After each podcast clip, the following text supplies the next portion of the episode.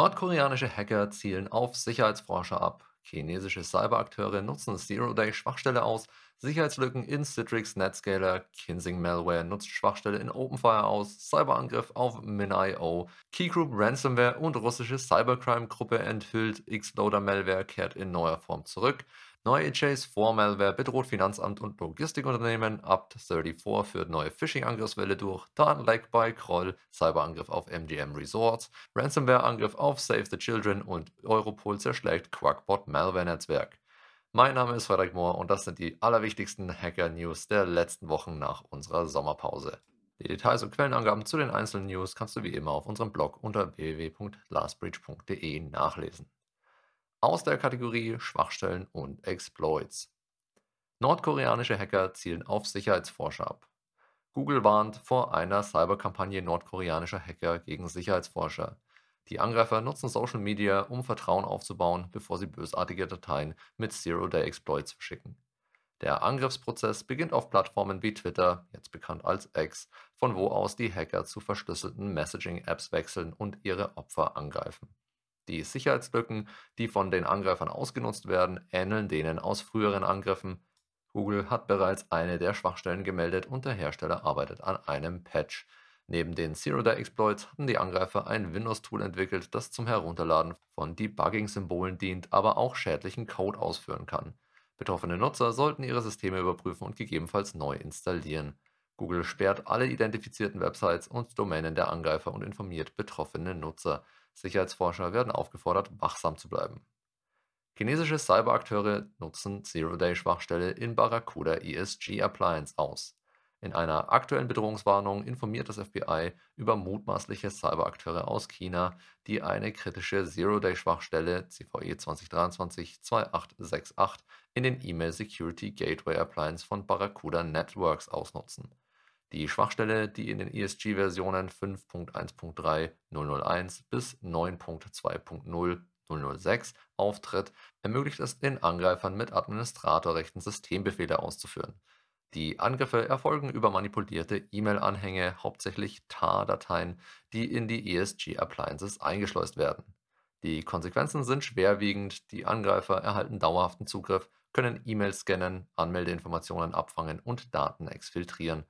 Besonders besorgniserregend ist, dass die Angreifer forensische Techniken nutzen, um ihre Aktivitäten zu verschleiern. Barracuda hat Patches veröffentlicht, die sich jedoch als unwirksam erwiesen haben. Daher empfiehlt das FBI dringend, betroffene ESG-Appliances zu isolieren und auszutauschen. Unternehmen sollten auch ihre Netzwerke auf Verbindungen zu bekannten Kompromittierungsindikatoren überprüfen. Citrix Netscaler-Sicherheitslücken erhöhen Ransomware-Risiko. Sicherheitsforscher warnen vor kritischen Schwachstellen in Citrix Netscaler ADC und Netscaler Gateway, die Ransomware-Angriffe erleichtern. Betroffen sind Versionen 13.1, 13.0 und älter. Die Sicherheitsupdates sollten dringend installiert werden, um Angriffe zu verhindern. Unternehmen sollten ihre Systeme aktualisieren und Sicherheitsbenachrichtigungen von Citrix abonnieren, um auf dem Laufenden zu bleiben.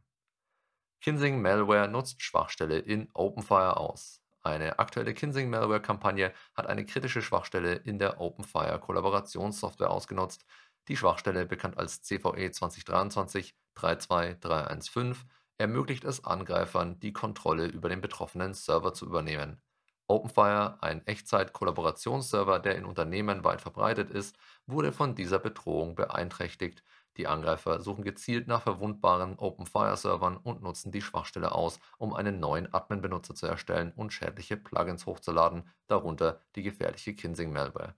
Die Ausmaße dieser Kampagne sind besorgniserregend. Tausende von OpenFire-Servern weltweit sind anfällig.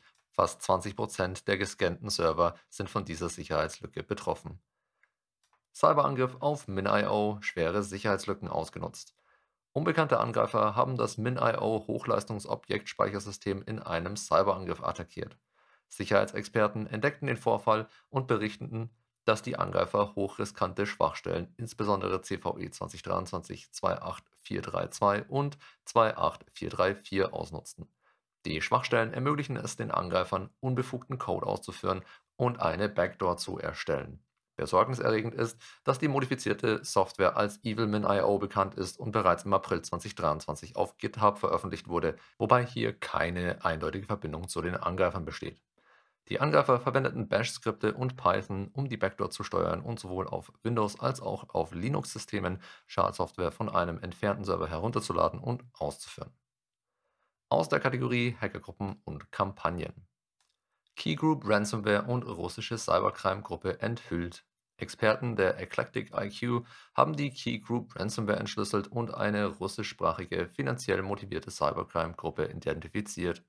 Diese Ransomware, erstmals im Januar 2023 entdeckt, verschlüsselte Dateien und forderte Lösegeld. Die Gruppe, bekannt als Keygroup 777, zielt auf finanzielle Gewinne ab, indem sie gestohlene Informationen verkauft und Lösegeld erpresst. Die Kommunikation erfolgte über private Telegram-Kanäle und die Gruppe war im Darkstore-Marktplatz aktiv. Experten fanden Schwachstellen in der Verschlüsselung und entwickelten ein Entschlüsselungstool.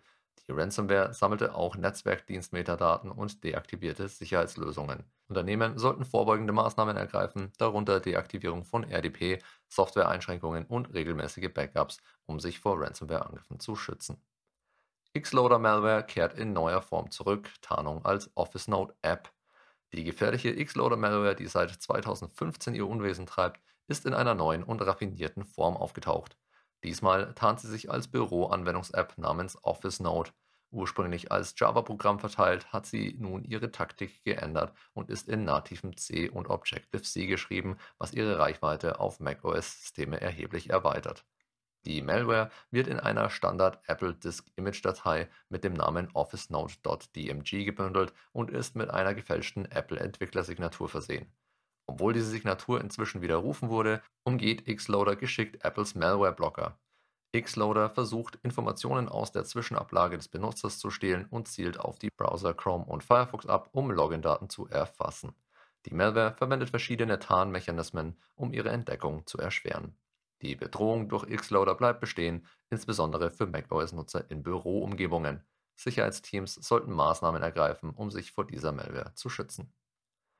Neue Chase-4-Malware bedroht Finanz- und Logistikunternehmen. Eine fortschrittliche Variante der Chase-Malware namens Chase4 wurde kürzlich von Morphisec Threat Labs entdeckt. Diese Malware richtet sich hauptsächlich an Unternehmen in den Bereichen Finanzen und Logistik und wurde erstmals im Januar 2023 gesichtet.